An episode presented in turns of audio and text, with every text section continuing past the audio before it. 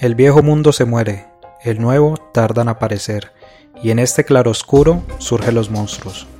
Esto escribió el viejo Sardo cuando en Europa se alzaban las fuerzas oscuras que pondrían en riesgo al mundo en los años 30 del siglo pasado.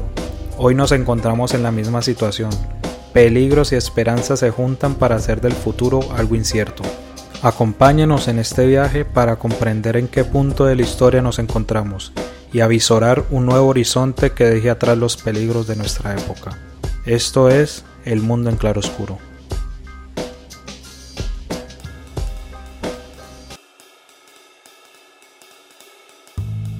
Si hay algo que haya permeado todas las estructuras sociales en Colombia es el narcotráfico. En los barrios populares de Colombia, muchos jóvenes encuentran empleo en actividades asociadas con este fenómeno. El fútbol fue largamente financiado en los 80s y en los 90s por Pablo Escobar, Gacha y los hermanos Orejuela. Finalmente, las instituciones estatales no se podrían quedar por fuera de esta lógica de gobierno. En la producción Sergio Hernández, en la conducción Andy Ordóñez y hoy hablaremos de la relación entre las instituciones y el narcotráfico. Para hablar sobre este tema, hoy contamos con la participación de Luis Felipe Vega, quien hizo estudios de filosofía y teología en su pregrado y un doctorado en ciencia política en la Universidad de Leipzig, Alemania. Bienvenido, Luis. Muchas gracias, Angie. Para comenzar, quisiera remontarme unas décadas atrás, en los años 80 y principio de los 90. El Estado le declaró la guerra al narcotráfico. Durante años, uno de los principales objetivos del Estado colombiano fue el de eliminar a los capos del narcotráfico. Quizás el símbolo más importante de esta lucha fue Pablo Escobar. Así, quisiera preguntarle, ¿cómo fue la relación entre el narcotráfico y el Estado en esos años? ¿Efectivamente hubo tal contradicción entre ambos o existió una relación de conveniencia entre ambos desde ese momento? Mire, Angie, a mí me pasa algo muy interesante cuando me hacen esa pregunta porque, digamos, a mí yo viví ese periodo de, tiempo, digamos, era, digamos, muchacho, y me tocó después ya como, digamos, como investigador, como en, las en la maestría en ciencia política del doctorado también, mirar el tema del problema del narcotráfico y la violencia en Colombia, y digamos, tengo esas dos visiones que trato de hacer síntesis. Lo primero que quiero decirle es, voy a lanzarle mi hipótesis, digamos, de lectura sobre ese tema. Yo creo, eh, Angie, que el narcotráfico empieza a ser un problema en Colombia cuando los capos empiezan a tener unos intereses de participación directa en los procesos políticos electorales y cuando también intentan permear las élites regionales y las élites nacionales en términos de acceso, digamos, élites en el sentido, élites eh, dominantes, en Colombia hay élites dominantes no hegemónicas, y en la medida en que intentan convertirse en élites dominantes a nivel regional y a nivel nacional. Antes no hay un problema, digamos, antes hay una connivencia muy armónica. Eh, digamos, eh, voy a recordar algo que es muy interesante y es, recuerde usted que desde el año 74 hasta el año 78, digamos antes del Estatuto de Seguridad, periodo López Miquelsen, está todo el periodo de la, bonanza marimbera y la marihuana no, y el consumo, digamos, y, los negocios y el enriquecimiento ilícito por parte de la marihuana, la producción de marihuana en Santa Marta, no es un problema para el país ni es un problema de seguridad ni es un problema, ni se concibe ni siquiera como un problema de, delito o ni siquiera como un problema de salud pública. Ni siquiera los primeros periodos de Pablo Escobar, ni siquiera en los 80. Pablo Escobar empieza a ser un problema después del año 88. Pero entre el 74 y el 84, que es una, digamos, la década de oro de la expansión, la creación de los carteles, yo no creo que las élites políticas ningún tipo de problema. Vamos, está en esa connivencia que durante el periodo del gobierno de Tancur, digo que esto es paradójico, es surrealista, no lo puso, usted lo cuenta en Francia, la gente va a reír mucho, pero la famosa reunión de Panamá sí existió. Y la famosa reunión de Panamá estando presidente Belisario de Tancur, eh, eh, los capos del narcotráfico de esa época, no había guerra entre, entre Cali y Medellín, eh, deciden encontrarse en la ciudad de Panamá para negociar, para negociar el pago de la deuda externa, con la contraprestación, para que hubiese una contraprestación de, de permitir alguna algún tipo de beneficios en el mantenimiento de recursos, de dineros, de propiedades, etc. Y se, y se alcanzó a discutir, y estoy, estoy hablando del año, del año 82, particularmente la reunión de Panamá del año 83-84, donde se discute el tema de que, de que, de que sean, digamos, los capos del narcotráfico los que paguen ese dinero. Y hasta ese momento, incluso después de ese ofrecimiento, políticamente no hubo problema en Colombia. O sea, había una aceptación implícita de que el narcotráfico irrigaba la estructura económica del país. Digamos, y hay otro factor que quiero, digamos, anotar a este proceso. Y es que hay un empate en lo que llamaríamos el modelo preaperturista, digamos, con Belisario empieza a haber una pretensión preaperturista, y el ingreso, digamos, de recursos eh, eh, copiosos del narcotráfico, un gran ingreso de divisas, un gran ingreso de divisas que empezó a generar una serie de consumo, pues, del consumo suntuoso, cambió el sistema de consumo que había Colombia y se abrió, digamos, las puertas al consumo suntuoso, de tal manera que desde el año 86 empieza a ser como una condición preaperturista para que en el año 90, con la apertura de Gaviria, ya hay una dinámica de mercado en la que coexiste y se acepta la irrigación de dinero del narcotráfico. Termino diciéndole esto como para que usted me entienda un poco más a fondo lo que estoy tratando de explicarle y usted pueda repreguntar. Mire, en Colombia una cosa, voy a poner un ejemplo personal. Eh, mi papá trabajaba en Estados Unidos, pues se había ido a buscar el sueño americano para tratar de pues, darnos una vida mejor. Y en las cartas, él me mandaba para las cosas del colegio, entre una carta, recuerdo mucho billetes de 10 y de 20 dólares. En Colombia había una figura que se llamaba la ventanilla siniestra. la ventanilla siniestra era un modelo ¿cierto? Que mm, era, una, era una ventanilla realmente, o sea, que te, estoy diciendo que es muy gráfico allí. Era una ventanilla ahí en el edificio del Banco de la República, en la carrera séptima al del Parque Santander. Era una ventanilla. Uno llegaba y se paraba de una ventanillita, uno, unas escalitas, uno subía, había una ventana con unas rejas y uno llevaba los dólares y se los cambiaba el Banco de la República porque el Banco de la República recogía, digamos, era una manera de recoger y comprar dólares y, no había que declarar nada. Se llamaba ventanilla siniestra porque desde el gobierno López se había instaurado el mecanismo de recoger esos dólares sin importar su procedencia. De tal suerte que como que el mismo Estado a través del Banco de la República hacía, va a sonar esto como muy sórdido, pero el Banco de la República hacía una suerte de lavado de activos o sea, el que lavaba el dinero era el Banco de la República, porque el Banco de la República no preguntaba el origen de los fondos. Y usted podía cambiar, pues, le pongo el ejemplo mío que era cambiando de 20 dólares. Imagínense la gente que por la ventanilla siniestra podía entrar 5, 10 mil, 15 mil, 20 mil dólares. Entonces, digamos, no había montos límite para la ventanilla siniestra.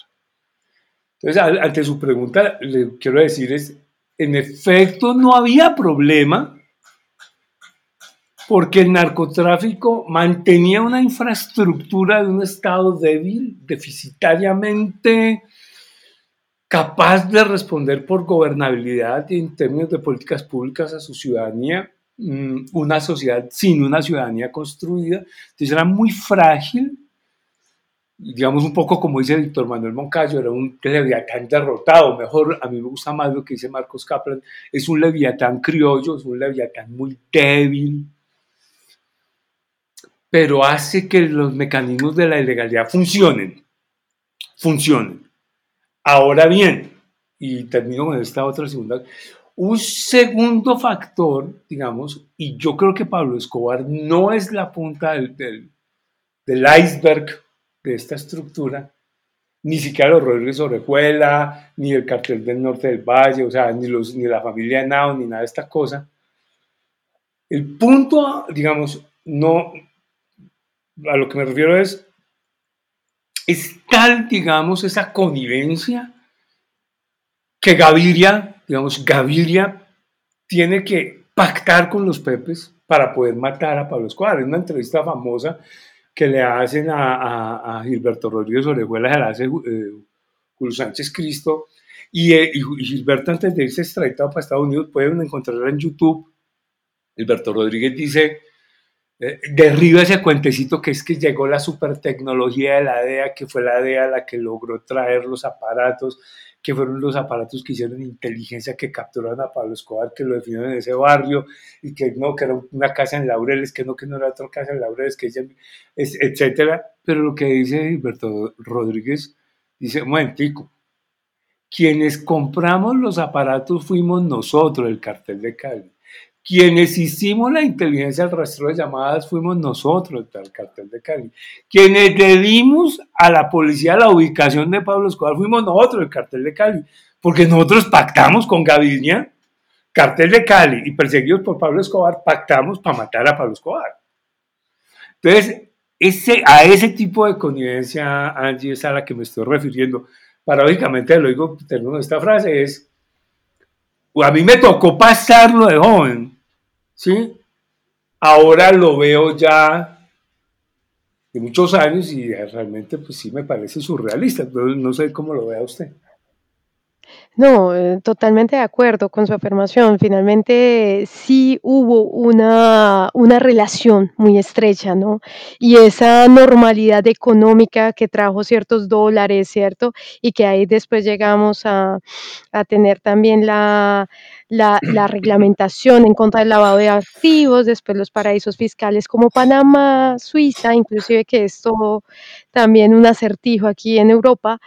Eh, pues da mucho de evidencia en este sentido con el narcotráfico. Entonces, bueno, usted nos enunció una parte muy interesante que fue la caída de Pablo Escobar, ¿cierto? Y también pues todo el escándalo que, que me incita un poco a pensar en el proceso 8000, que fue la gran olla destapada. Y entonces en esto viene mi siguiente pregunta. Con el proceso 8000, se destapa esta relación entre el cartel de Cali precisamente en la financiación de la campaña presidencial de Ernesto Samper. En este momento pareciera haber una relación más orgánica entre las instituciones estatales y narcotráfico, ¿no? En su concepto, ¿cuáles fueron las características de las alianzas entre narcotraficantes con la clase política colombiana? Mire, lo del proceso, lo del proceso 8000, digamos, ya estamos hablando palabras mayores, eso fue 94, 98. Yo ya estoy más grande y ya lo veo, y después, digamos, tuve la posibilidad, estaba trabajando en Fundación Social durante ese proceso. digamos, esa es el, ahí tengo, tiene usted razón, ese sí es el punto, esa es la cúspide, la, la cima, la punta del iceberg. ¿Por qué? Primero porque Ernesto Samper, digamos, es, digamos, es el papá de todos los bandidos, digamos, el papá de todos los criminales políticos en Colombia, digamos, podríamos decir, Ernesto Samper no es un tema accidental con Samper, digamos, no es un tema descuadernado, digamos, es un tema pensado, o sea, es un tema fríamente calculado. Vamos, el tema, el tema, no lo digo yo, o sea, digamos, miren la última entrevista de Fernando Botero, o sea, pues, no mira la, última entrevista de Fernando Botero, así haya cambiado muchas, muchas veces de versión, yo creo que la última, el libro de Santiago Medina también, mm, tuve amigos que trabajaron en esa campaña, digamos, personas muy de cerca que, estuvieron, que tuvieron que recibir protección de la Embajada de los Estados Unidos, pero uno empieza a mirar, digamos, el nivel de hibridación institucional. Partamos de varios principios. La famosa reunión en Madrid que, concertan la campaña de nuestro Samper, cartel de calle. Se pacta de alguna manera, hay un pacto explícito del apoyo, los recursos, la financiación. Segundo factor sustancial, la relación estrecha entre Santiago Medina, ¿cierto? Y el cartel de Cali, particularmente en cómo se manejaban, cómo se entraban los, los recursos, la doble contabilidad. Tercer factor sustancial, las cajas de plata que llevó Horacio Serpa para Santa Marta en el avión de la monita retrechada con la monita retrechera a bordo. Digamos, y ahí empiezan a entender que hay un tejido en el cual en Colombia para la presidencia el tema, digamos, se pierde el discurso de la alta política, pues la alta política que uno podría decir, es, los últimos discursos presidenciales, digamos, las últimas debates presidenciales de la más alta política, yo todavía ahora los leo, los escucho en YouTube, era, digamos, el debate de Álvaro Gómez y, y Luis Carlos Galán, o sea, una cosa de alta política, y se hablaba del Estado, y, y, incluso todavía se hablaba del el Estado colombiano, ¿no? El énfasis no era en construir la figura de gobierno, sino se hablaba de Estado, debate presidencial de Estado. Con el proceso 8000, esa, esa conjunción de factores eh, van a llevar a, tratar de garantizar acceso al gobierno de la forma que fuese, de la forma que fuese. Entonces, ¿por qué digo que San Pedro es, digamos, la mente maestra y es, digamos, oscura en todo este proceso? Es, si usted mira el desenlace del proceso 8000, es bien interesante. Primero, Jaime Mogollón, que es el representante de la Cámara que hace la investigación, había sido abogado de bandidos del cartel de Cali. Segundo, mmm, Accidentalmente la monita retrechera, el día que va a dar testimonio a la fiscalía, tuvo un accidente con seis balas 9 milímetros que impidieron que ella llegara a dar testimonio a la fiscalía. El, el chofer de Horacio Serpa tuvo un accidente también con balas 9 milímetros y murió. Y el chofer era el que escuchaba las conversaciones de Horacio Serpa en, en el cargo cuando era ministro del Interior. Entonces, digamos, las piezas claves del engranaje que podrían desbaratar o desenredarnos el proceso 8000 ya no están. Todas desaparecieron. Todas se fueron desapareciendo. Álvaro Gómez Hurtado, digamos que es un godo muy consistente con el tema del pacto sobre lo fundamental. Escribe dos editoriales muy fuertes en el colombiano, en, el cual, digamos, independientemente de lo conservador lo que fuese, digamos, es un tipo que tiene una comprensión, digamos, un tanto aristotélica de la ética, y él considera la política como una construcción de lo virtuoso. Álvaro Gómez había hablado ya del tema del régimen, y cuando hablaba del régimen era un sistema de componendas y de sistemas de negociación eh, de bajo fondo, y en ese sentido escribió dos grandes columnas diciendo, usted no se puede quedar ahí. Es que usted no se puede quedar ahí porque aquí ya hay un problema ético que va a atravesar y va a ser detonante de la crisis institucional del país, que si bien ya viene o es antecedente, con esto va a profundizarse y se va a acelerar. Y, Álvaro Gómez termina asesinado frente a la Sergio Arboleda, involucrado el batallón, este batallón, el batallón 20 de cazadores, pocos militares ahí metidos, una cosa sórdida, aparece la figura, en efecto, que se iba a hacer un golpe militar. estaba el tema del general Bedoya, el general Bedoya, y hubo una hostigación a los señores mayores que estaban haciendo curso de Estado Mayor en la escuela de guerra para que se fueran y pidieran la, y pidieran la, la, la renuncia del presidente. Los mayores del, de la Escuela Superior de Guerra del, del curso de Estado Mayor salieron al CAN, eh, a Bedoya lo tranca Miles Frechet, pero había, digamos, en esa época estaba la, eh, la estaba una unidad de caballería, digamos, el, el decimotercero de los blindados, se pensaba cerrar el centro y, encerrar al presidente de la Casa de Nariño. Vamos, vamos nosotros estimamos ahora de un golpe militar. Y, y, y Alma Bendita ya se desbarata, o sea, se desarma, hay una fractura interna entre la, en la comandancia del ejército. Eh, eh, eh, Bonet, toma partido por el presidente, se fractura las fuerzas militares, digamos, y es, digamos, ese momento de crisis a lo que usted, que yo le estoy tratando de explicar y al que usted está tratando de abordar. Creo que he sido bastante gráfico, perdón. No, no, no, está muy bien. Igual, pues la, idea de este podcast es, es relatar un poco estas historias frente a la institucionalidad colombiana y el narcotráfico, que es bastante ligada, ¿no? Esta historia se ha tocado en muchos puntos y algunos autores hablan de narcoestado y precisamente eso viene a mi segunda pregunta, porque si bien tenemos un escenario donde tenemos mucha relación con los grandes capos, ya después del proceso 8000 se empieza a ver la caída de esos grandes, de esos grandes capos de la mafia, una fragmentación evidente de esos cárteles eh, y también coincide precisamente con el ascenso al poder de Álvaro Uribe Vélez. ¿cierto? En cuyo periodo aparecieron varios escándalos de relaciones entre políticos y narcotraficantes, además pues de ciertas leyes como las convivir, etcétera. ¿Cuáles son las razones por las cuales el narcotráfico se amalgamó de, con diferentes fuerzas políticas en Colombia? ¿Cuál podría ser como una hipótesis que podríamos abordar aquí? Vea, yo, yo le voy a decir una cosa. Ahí hay que hacerle una corrección, digamos, a la afirmación. Quien se inventa, el decreto de las convivir se lo inventa César Gaviria Trujillo en el año, o sea, desde el 93, eh, eh, mediados del 94, antes de, en el año 93. O sea, el papá de las convivir fue César Gaviria. Y quien desarrolló las convivir fue Ernesto Samper.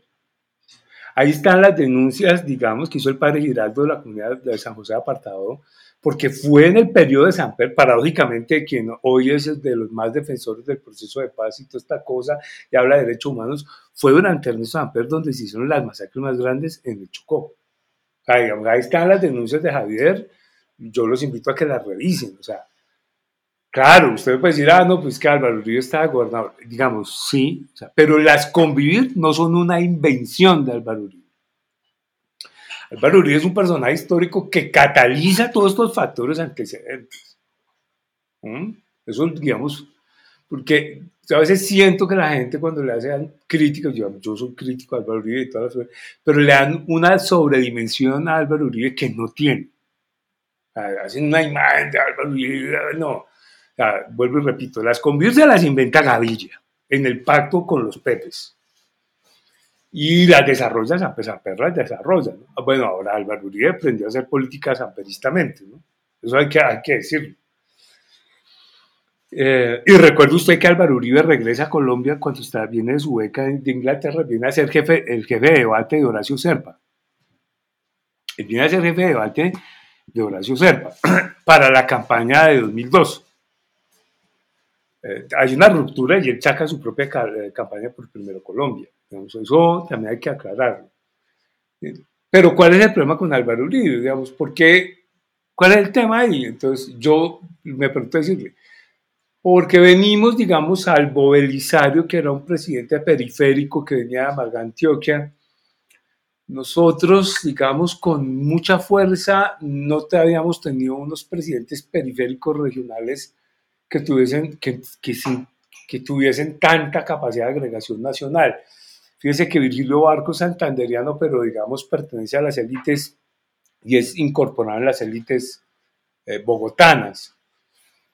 Digamos, el, recuerde usted el Frente Nacional, salvo el, patojo, como llaman, salvo el patojo Guillermo León Valencia, del Frente Nacional son las élites bogotanas. Entonces, digamos, Álvaro Uribe viene a ser como un residuo de Frente Nacional, que recuerde usted que Álvaro Uribe es liberal, que tenía defendiendo unas, unas, unas tesis conservadoras, digamos, de mucha fuerza, eh, periférico, digamos, no es un hombre que, que, tenga una connotación importante en la política, antes de ser gobernador de Antioquia, digamos, sí, alcalde, concejal de Medellín, sí, aerocivil, pero no es una persona que tenga mucho brillo en la política, Mm, es director de la, de la Aerocivil en, en, el periodo de Belisario. Ojo al, tema del periodo de tiempo. Entonces, digamos, la punta del, del iceberg vuelvo y le reitero, Angie, no es en el periodo, es, un proceso que está cocinado antes desde el proceso 8000. Y es un proceso que se cocina. Señor, señora. Sí, pero en ese, en ese orden de ideas, entonces, ¿por qué en ese tiempo de Álvaro Uribe Vélez se destapa todo esto? ¿Por qué se destapan todas esas relaciones entre ah, políticos, narcotraficantes? Paramilitarismo. ¿Por qué? Por, es, e, esa, es la, pregunta. Claro, el tema es el paramilitarismo. El paramilitarismo que viene desde el año de 1965. Es decir, nosotros tenemos la, ley de autodefensas, donde se permiten las operaciones de civiles con uso de armas largas a nivel antisubversivo. Es una ley de 1965, un decreto de 1963, digamos que es el periodo de las autodefensas. Pero recuerde usted que se suspende ese proceso legal del 65 digamos que se llamaban operaciones cívico-militares. Desde ahí viene el concepto de la operación cívico-militar y vuelve y se reencaucha a partir de lo que estoy diciendo desde el tema finales del gobierno Gaviria. Entonces, el paramilitarismo sufre una expansión, una expansión altísima hasta 2004. En el periodo de 2002 al 2004, antes de entrar a la negociación de Santa Fe de 2005, es una expansión que ocupa casi el 65-70% del territorio nacional. Entonces uno sí tiene que decir ahí, claro, ¿qué pasa, Angie? Que aquello que está oculto se hace visible. ¿Por qué? Porque adquiere poder territorial, porque adquiere un poder material, porque tiene fuerzas, porque tiene ejércitos, porque tiene armas visibles, porque tiene control territorial. Y aquí viene un factor doble interesante, y es que el paramilitarismo con la negociación de San José de Ralito, digamos, tiene dos, dos aristas que son muy interesantes. Una, oculta el papel que van a tener los, digamos, los grandes capitales que apalancaron el paramilitarismo, que siguieron ocultos y pasaron de agache, ¿cierto? Porque nos quedamos con Mancuso, Don Berna, etcétera. Don Berna, que, que era un, un pistoloco del de, los Pepes allá en Medellín, etcétera, que no era, hicieron de Don Berna una figura que no era, digamos, era un, coordinador de matones, pero no era una mente criminal. Báez, Ernesto Báez, que murió ya, digamos, no, no, habían unas grandes mentes, unos grandes, digamos, eh, eh, capital, que tenían unos grandes eh, terratenientes y unos grandes empresarios con, grande, con, con una gran capacidad de acceso a capital que habían apalancado su fortuna habían apalancado su fortuna con el, proceso del narcotráfico proveniente de la década de los 70, 80, de los 80 realmente. Entonces, por, por, un lado. Y por el otro lado, el paramilitarismo con la negociación de San José de Realito se vuelve gobierno local, o sea, se legaliza. Entonces, el, el, el paramilitarismo se vuelve no solamente Senado, no solamente de Cámara, digamos, por un poco a propósito de la declaración de Mancuso cuando, cuando los lleva, digamos, Eleonora, Eleonora Pineda los lleva al Congreso, entonces hacen todo el rollo de, de que nosotros somos los dueños del 70% del Congreso, sino porque este paramilitarismo tenía alcaldes, concejales, gobernadores, notarios, notarios, o sea, Hoy, hoy, paréntesis para que me entienda, digamos, el nivel cómo se legaliza. Hoy es dificilísimo la restitución de tierras porque simplemente a la gente que fue desplazada y se le quitó la tierra, se les aparecieron las escrituras y en la notaría aparecen otras escrituras porque el notario hacía parte de esa estructura paramilitar. Entonces, el problema, el problema de hacer restitución de tierra en Colombia, eso es, digamos, digamos, es, digamos, es una echada de globos al aire, porque es uno, de cara que es una a nivel estructural, no tiene función. Entonces, a eso me refiero. El paramilitarismo se vuelve poder local. Y al volverse poder local, ¿sí? entra en confrontación con las dinámicas locales de poderes alternos, también violentos como los helenos y como las FARC. Digamos, por eso, por eso aquí hay algo que es diferente, Angie es diferente cuando el paramilitarismo se desmonta las zonas del, paramilitarismo que fueron, digamos, entre comillas, desmontadas, no son ocupadas ni por FARC ni por él. ¿Por qué? Porque siguen siendo una estructura de poder regional. En cambio, si usted mira el, el proceso de las FARC, las FARC se desmovilizan, despejan zonas y aparecen o residuales de FARC o grupos delincuenciales organizados o ELN.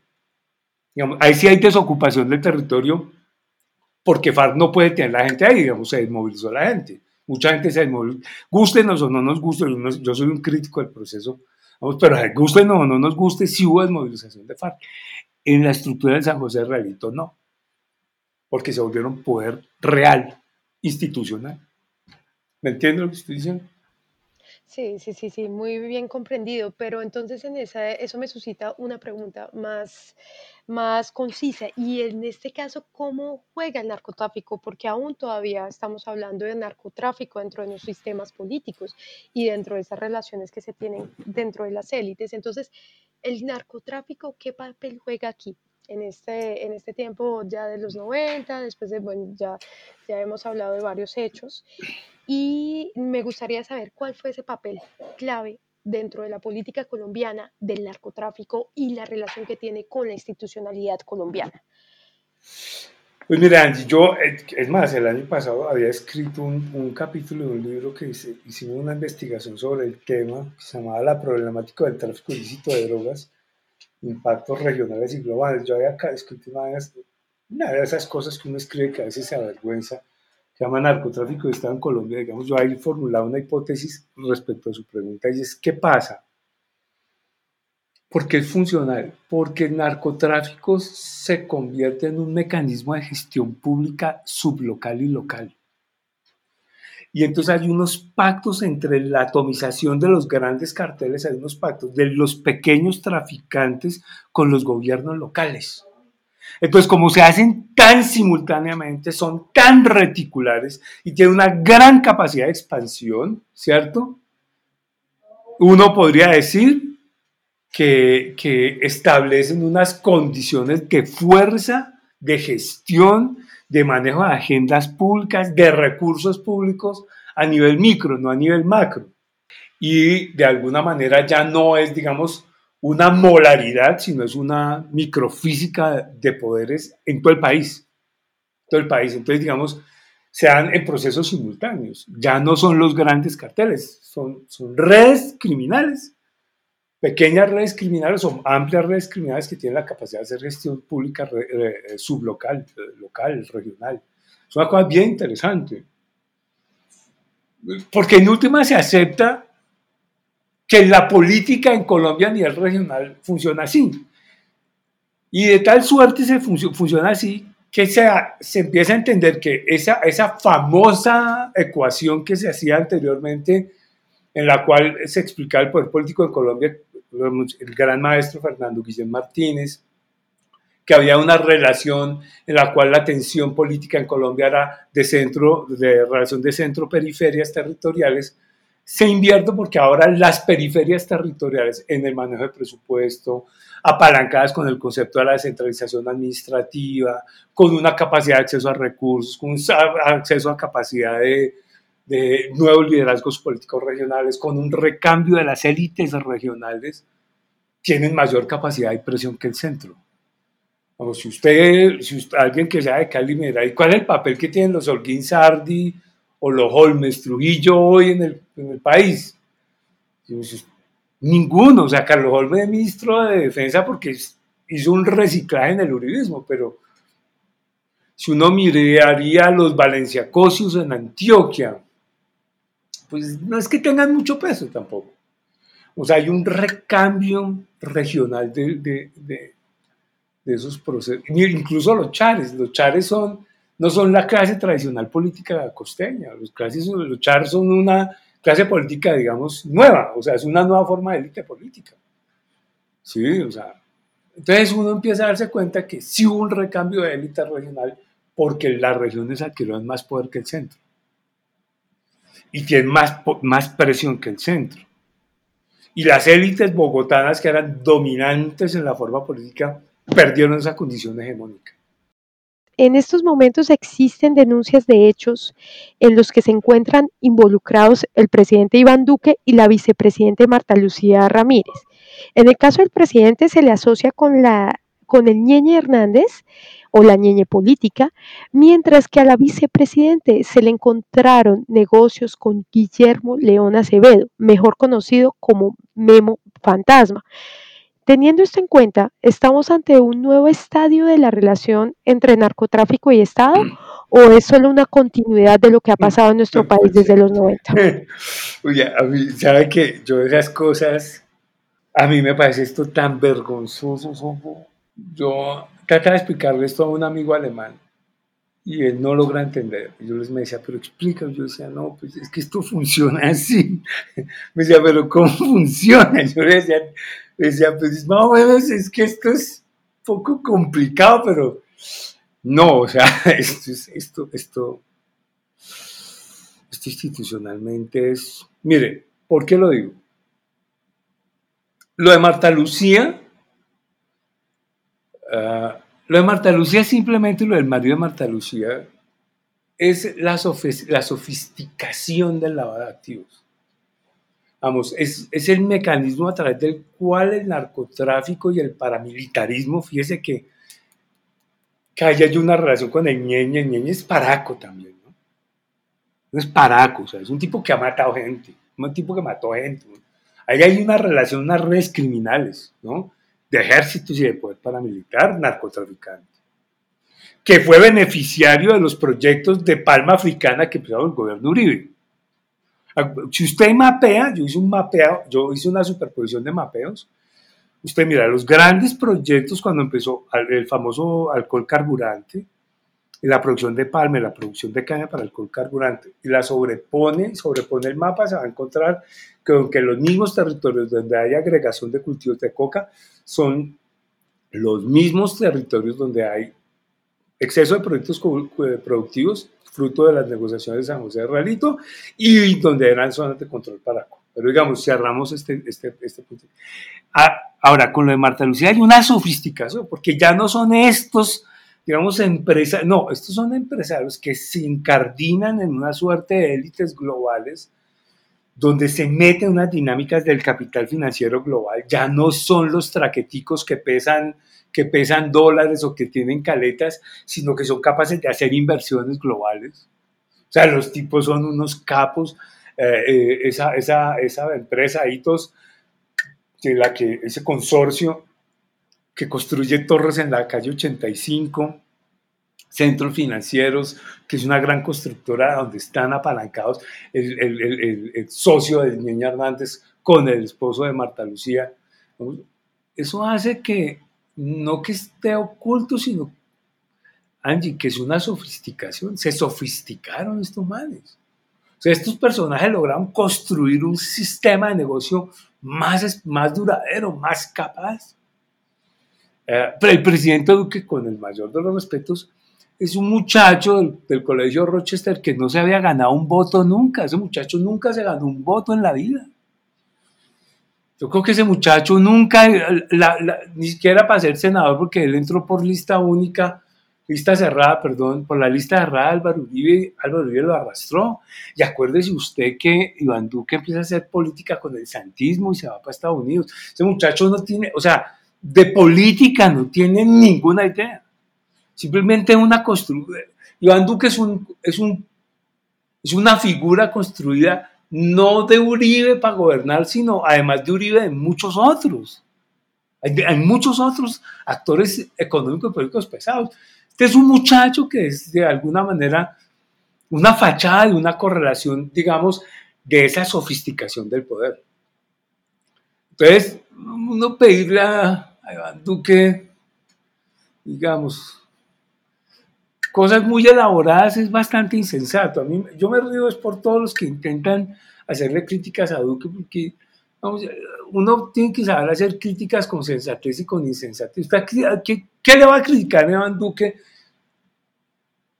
cuando, digamos, en el plano electoral, en el plano político, en las dinámicas de tensión de fuerzas de la política regional, muchachos no tienen idea de nada?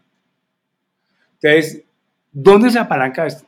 Marta Lucía sí, porque tiene la rancia tradición conservadora, pero se apalanca en que estos personajes eh, mafiosos digamos, sí se sofistican, sí son una maravilla en la medida en que logran entender que el negocio tiene que internacional, internacionalizarse a través del lavado y el lavado tiene que ser a través de capitales financieros, flujo de capitales financieros, no poniendo pequeños negocios o discotecas o todas estas cosas de los 80, sino es flujo de capitales, un manejo de relación de, de de, inversiones a nivel inmobiliario, capacidad de influir en los planes de ordenamiento territorial, digamos, rediseñar el Estado, en otras palabras.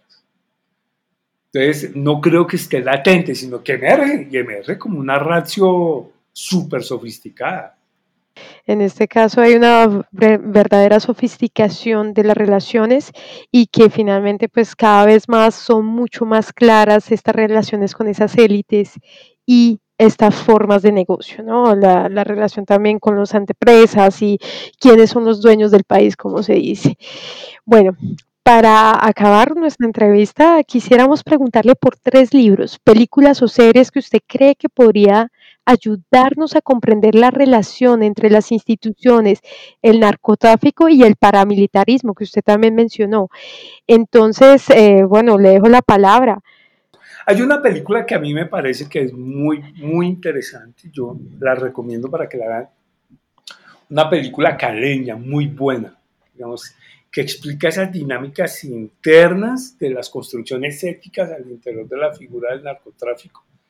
Yo la recomiendo, se llama Perro come perro, se llama Perro come perro, una, una serie que digamos que la trabajan en Cali, es muy buena serie. Está en, YouTube, la pueden ver todas porque hay una versión extendida, digamos que, que es interesante. Mm, hay un texto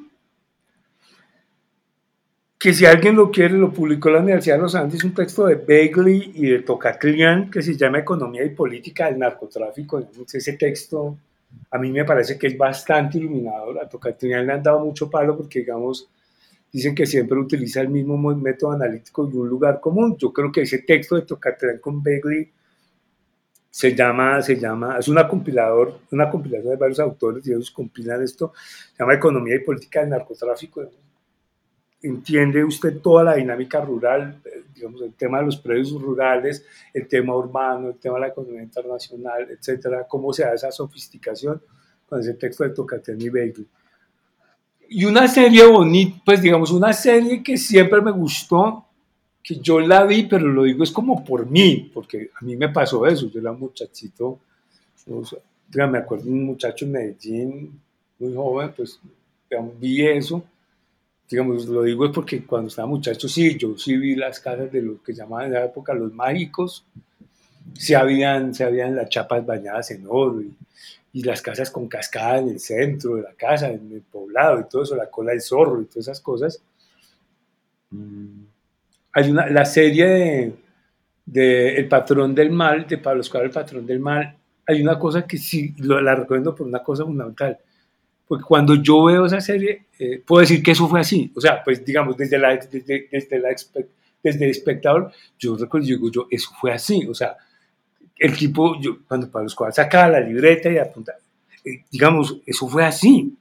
O sea, Pablo Escobar fue así. Pablo Escobar se inventó la unidad de medida del, de la coca a nivel mundial. Pablo Escobar se inventó la unidad de un kilo de coca por panela. digamos, eh, esa serie se la recomiendo. Andrés Parra, para mí es uno de los, el mejor actor colombiano que hay en este momento. Entonces, y el tipo hace el Pablo Escobar mejor que yo he visto ese de Narcos o este otro que sale por ahí son para los cuales muy, muy, de muy, baja, muy baja calidad.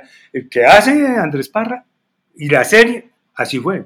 Así fue. Lo de, lo de, lo de, lo de muertes a secuestradores fue así, así fue en un partido nacional. En un partido nacional en Medellín votaron las, los panfletos, así como lo ponen, así fue. Yo le agradezco mucho su participación el día de hoy por estar con nosotros. Les recuerdo a nuestros oyentes que pueden suscribirse a nuestro canal en Spotify y YouTube para que no se pierdan nada del contenido que está por venir. Esto es El Mundo en Claro Oscuro y los esperamos la siguiente semana. Gracias.